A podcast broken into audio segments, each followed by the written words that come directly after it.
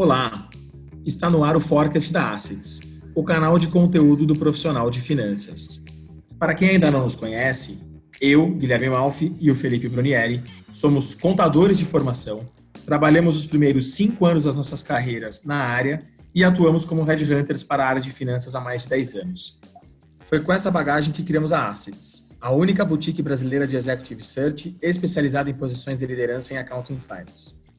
Estamos no mercado há mais de um ano e durante todo esse período dedicamos sempre parte do nosso tempo para desenvolver conteúdos relevantes para a área de finanças, em diferentes formatos. Artigos, webséries com CFOs renomados, eventos e agora o podcast. Esse formato é novo para a gente. Quinzenalmente, lançaremos novos episódios, cada um com um tema e com convidados diferentes. Fique à vontade para dividir com a gente suas percepções por meio de nosso site ou pelo perfil do nosso LinkedIn. Afinal, o objetivo da nossa consultoria é muito maior do que apenas conectar o candidato à empresa. Queremos criar canais que estimulem o networking entre profissionais da área financeira, construir um legado e formar opinião no mercado de trabalho. Sem mais delongas, vamos dar início ao podcast de hoje. Os cinco perguntas da Assets com Carla Santelo, diretora financeira Mercosul da Kellogg. Carla é uma executiva bastante experiente em finanças, teve a oportunidade de passar pelos segmentos automotivo, medical devices, farmacêutico e atualmente está em bens de consumo. A CFO nos conta sobre a sua trajetória profissional e a atuação dos executivos de finanças em diferentes setores da economia. Aproveite! Na sua opinião, Quais foram as transformações mais significativas na rotina e na responsabilidade do profissional de finanças nos últimos 30 anos? Acho que o profissional de finanças passou a ser um parceiro de negócio. Antes era muito técnico, só a parte técnica. Não que a parte técnica tenha sido abandonada, pelo contrário, hoje em dia o tema é compliance, é controle.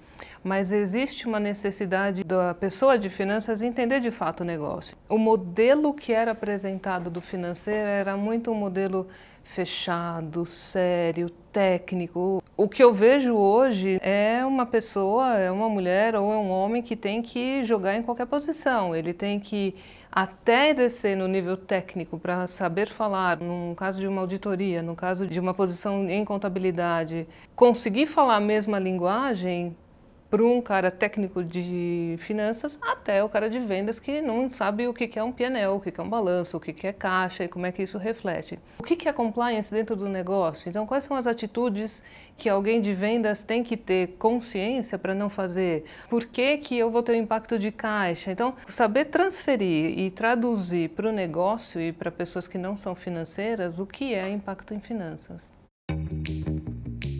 Na sua visão, Quais são as disciplinas técnicas de finanças mais importantes para a formação de um profissional da área?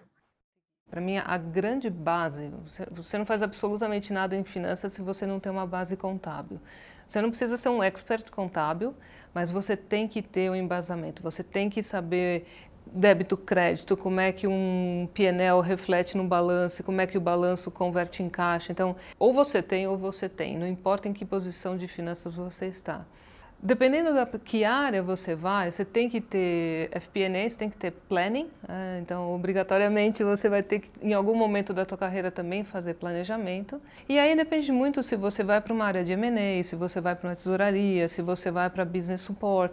Aí varia um pouco essas, essas características técnicas. Talvez um conselho que eu dê para quem está começando, quanto mais posições você passar, mesmo que naquele momento você ah, não faz sentido, não é isso que eu quero, não quero ir para tesouraria, eu quero ir para business finance, vai. Vai porque você vai ter uma visão do negócio completamente diferente. Em algum momento da sua carreira, você pode estar falando em investor relation. Ah, putz, aquela visão de tesouraria me ajudou muito, porque a visão do investidor de fora é completamente diferente da visão que a gente tem de dentro da empresa.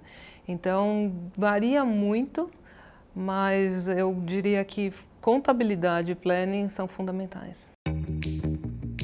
Quais são as principais diferenças na agenda de prioridades da área de finanças nos setores pelos quais você passou?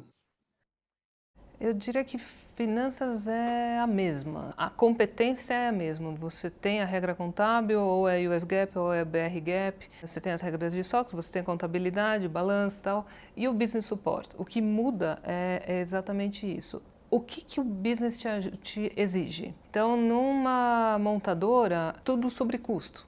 Então, eficiência em custo, e aí manufatura, custo de manufatura, primordial, você tem que saber. E gestão de caixa, porque é aquele no limite do limite do limite. Então, quanto mais você souber e quanto mais eficiente você for do ponto de vista de custo, melhor vai ser a tua rentabilidade e, consequentemente, a geração de caixa.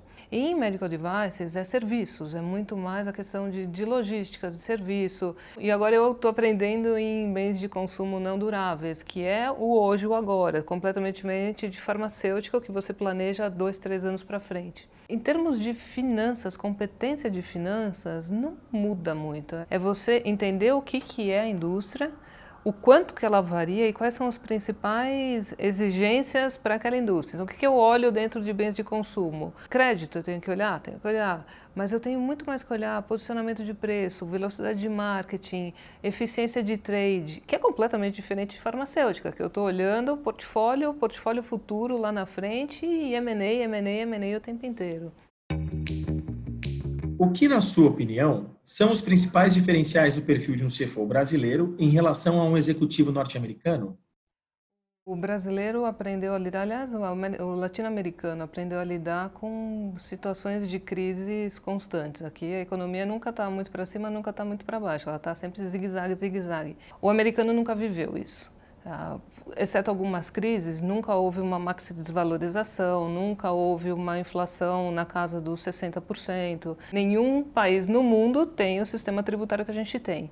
Então, você conseguir trabalhar, ter lucro num país como o Brasil, que oscila tanto de acordo com as flutuações do mercado, que tem uma carga tributária tão complexa, além de pesada, complexa, você tem que aprender a se virar. Então é um mercado que até pouco tempo atrás era fechado, de repente abriu. Como é que você se vira nisso sem necessariamente ter o, o suporte educacional para ter as pessoas que a gente deveria ter para ter uma competitividade com os principais países do mundo. Eu não tenho processo ou sistemas logísticos. Eu lembro na, na época que eu trabalhei na General Motors, nenhum CEO ou nenhum CFO sentava na cadeira global de CEO ou CFO se não tivesse passado por um país de terceiro mundo, de país em desenvolvimento. E o Brasil era uma posição chave, exatamente por isso, para dar esse skill, e não era só o CFO, era o CEO também, para dar esse skill de volatilidade.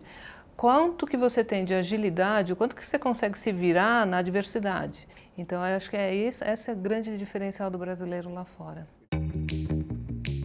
Como a sua formação em Harvard contribuiu para a sua carreira? Que conselho você daria a quem deseja estudar no exterior? O modelo de estudo de casos, de discussão em classe, para mim foi assim uma revolução na minha cabeça. Abriu completamente a forma de entender um, um processo e um problema.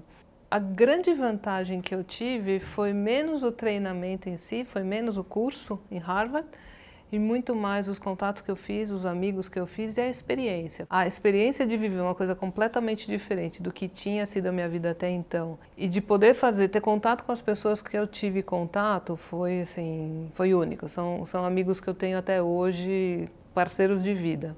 O conselho, eu fui logo após eu me formar, então eu me formei com 21 e eu já fui fazer essa pós-graduação. Meu conselho é para que as pessoas vão um pouco depois, quando tiver um pouco mais de vivência no, num trabalho, quando tiver um pouquinho mais de experiência. Eu aproveitei muito, não dá para falar que eu não aproveitei nada, mas o fato de eu não ter experiência, eu não conseguia trazer tanta contribuição para as discussões em classe. E eu tinha que ler muito mais, estudar muito mais para entender o que estava por trás daquele, daquele caso em si. Tem que ter equilíbrio, chega uma hora que você já tem tanta experiência que o treinamento não faz mais sentido, mas é, esse seria o conselho que eu dou. E para encerrar, qual frase ou citação serve de inspiração para a sua carreira? Tem uma frase do Churchill, não, a frase não é bem assim, mas é, é, o sucesso é uma combinação de uma série de fracassos. E eu, é exatamente isso. Você só aprende na dor, você só aprende no erro. O único, porém, esse único viés que eu tenho dessa frase é que Erra, mas erra rápido, aprende, levanta e segue, segue em frente. Esse é o que tem me motivado. Bom, chegamos ao fim do nosso primeiro podcast. Gostaríamos de agradecer a você que nos acompanhou até aqui e esperamos que tenha aproveitado o conteúdo. Como já dissemos, fiquem à vontade para nos procurar para tirar possíveis dúvidas ou trocar experiências. Será um prazer respondê-los. Isso mesmo, Guilherme. Vale lembrar que a cada 15 dias teremos um novo forecast da Assets no ar, com a participação de executivos de finanças renomados de empresas de diversos segmentos. Acompanhe nossa agenda pelo nosso perfil no LinkedIn ou pelo nosso site.